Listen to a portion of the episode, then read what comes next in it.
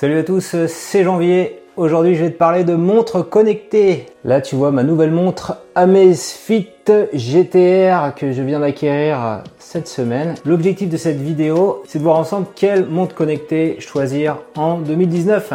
On va commencer par la genèse. Moi, je suis un geek qui a été euh, parmi les premiers à s'acheter une montre connectée. Donc en 2013, j'avais cette magnifique montre Pebble. La problématique à l'époque, les, les montres connectées venaient juste de sortir, c'était l'autonomie. Et Pebble avait une super idée, c'est qu'ils avaient mis en place de l'encre électronique pour pouvoir afficher comme ça sur un petit écran.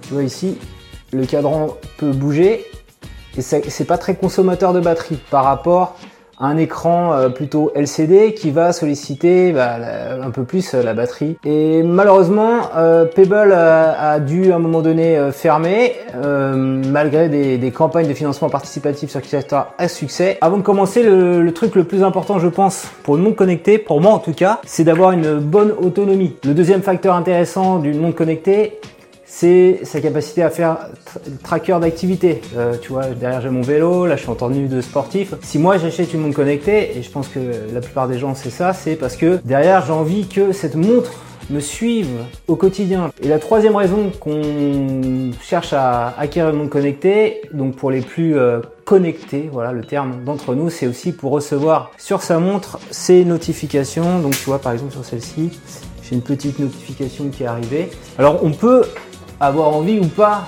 de, recevoir des notifications. Donc ça, c'est vraiment à notre main. Maintenant que les choses sont dites, on va passer en revue trois montres que je trouve moi intéressantes. Alors la première, je l'ai pas, mais elle ressemble un peu à celle-ci. C'est la WeThing Move. En fait, le principe de qui a, adopté WeThings. Donc WeThings sont très connus pour leur tracker d'activité. Donc c'est pas cette montre là, mais c'est une montre qui ressemble beaucoup parce que la WeThings Move, c'est de dire on va faire une montre classique avec même carrément une pile et on va juste avoir une petite fonction de, de suivi des pas, de l'activité, suivi du sommeil donc pas très élaboré, hein, il n'y a pas un GPS intégré, mais en même temps ça permet d'avoir une montre qui affiche tout le temps l'heure. Et le problème des montres connectées, si tu vois celle-ci par exemple, là il y a l'heure qui est affichée parce que j'ai bougé le poignet, mais sinon tu vois, hop, ça s'est ça éteint. La montre elle fait le job, elle donne l'heure avec une autonomie de 18 mois et en plus en portant la montre, eh ben elle nous, suit tout le temps. Et après on peut transférer les données sur son smartphone pour avoir des analyses un peu plus poussées. Donc la, la deuxième montre sympa, je t'ai fait une vidéo dessus.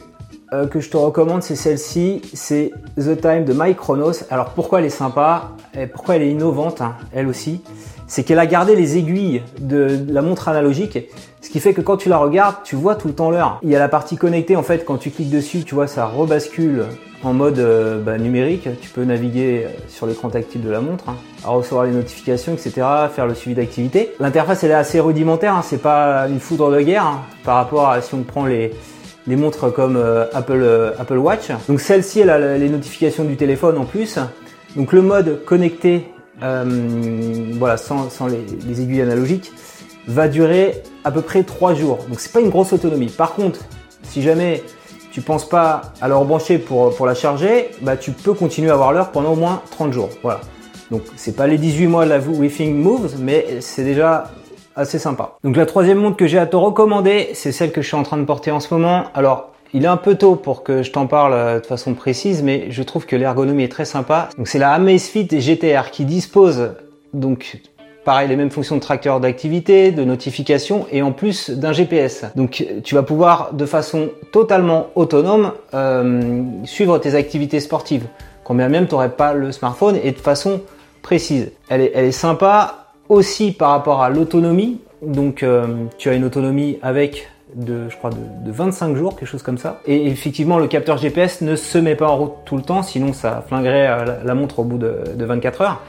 Mais il se met en place seulement quand tu choisis de faire une activité sportive. Donc pour moi aujourd'hui, c'est la montre que j'ai envie d'utiliser. Alors j'ai quand même une petite frustration de ne pas voir les aiguilles euh, sans cesse, donc je suis obligé de faire ce petit mouvement de poignet pour voir quelle heure il est. Donc je te ferai un test plus complet de cette euh, montre connectée dans ma prochaine vidéo, sachant que à l'heure où je te parle, j'ai quand même quelques problèmes de détection du GPS, ça met un peu de temps. Je sais qu'il y a d'autres montres de Xiaomi, donc Amazfit c'est une marque de Xiaomi qui sont tout aussi bien en termes d'ergonomie, en termes de navigation, ça ressemble beaucoup euh, à la navigation qu'on peut avoir sur une Apple Watch mais sans l'inconvénient du prix. Et bien sûr, on a on a restreint la montre pour qu'elle ait cette bonne autonomie à, l'essentiel. Je vais pas pouvoir téléphoner avec.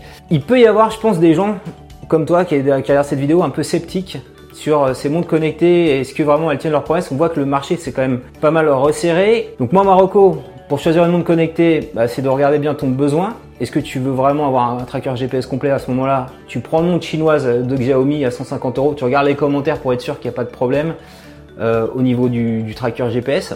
Si tu veux juste une montre connectée pour euh, suivre ton activité de façon rudimentaire, suivre ton sommeil, etc., juste dans, un, une optique santé, pas de performance, je pense que la Wi-Fi Moves, elle est, elle est pas mal. Mais moi, je, je suis pas plutôt en train de te dire lâche ta vieille montre. Et euh, d'ailleurs, tu peux aussi garder ta montre classique. Celle-là, elle va pas te lâcher. Hein. C'est encore mieux si tu as une montre automatique euh, sans, pile. Et avoir à côté, quand tu cours, bah, un petit, un petit iPod comme ça, nano, pour écouter la musique. Un iPhone SE comme ça aussi également pour écouter la musique. Et puis pour avoir toutes les fonctions GPS que tu n'as pas sur ta montre classique. Si cette vidéo t'a plu, je compte sur toi pour mettre un petit pouce levé. Ce qui sera super intéressant également, c'est que tu me dises en commentaire de cette vidéo quelle montre connectée tu possèdes, pourquoi tu l'as acheté, si tu en es content, etc. Comme ça, les gens qui atterriront sur cette vidéo verront d'autres recommandations de montres connectées. Indique-moi également ce que tu voudrais que je teste sur cette montre, sur l'Imaze Fit GTR. Qu'est-ce que tu as envie que je te montre euh, en détail? Ça sera l'objet de ma prochaine vidéo. Abonne-toi à ma chaîne YouTube pour recevoir chaque semaine un nouveau tutoriel et donc le test complet de cette montre connectée de Xiaomi.